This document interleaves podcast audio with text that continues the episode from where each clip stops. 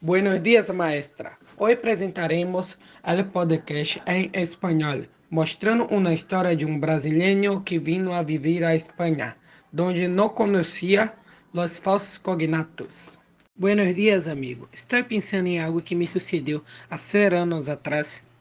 Que passou, meu amigo? Quando vine de Brasil a Espanha, não falava espanhol com fluidez. Sempre confundia as palavras porque se veem iguais, pero eram diferentes. Oh, entendo. Nombre de esto es cognatos falsos.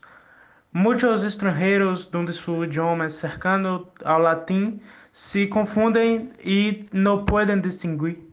Um dia estava caminhando por Madrid e encontrei um mendigo e ele seguia falando: Abonar, abonar.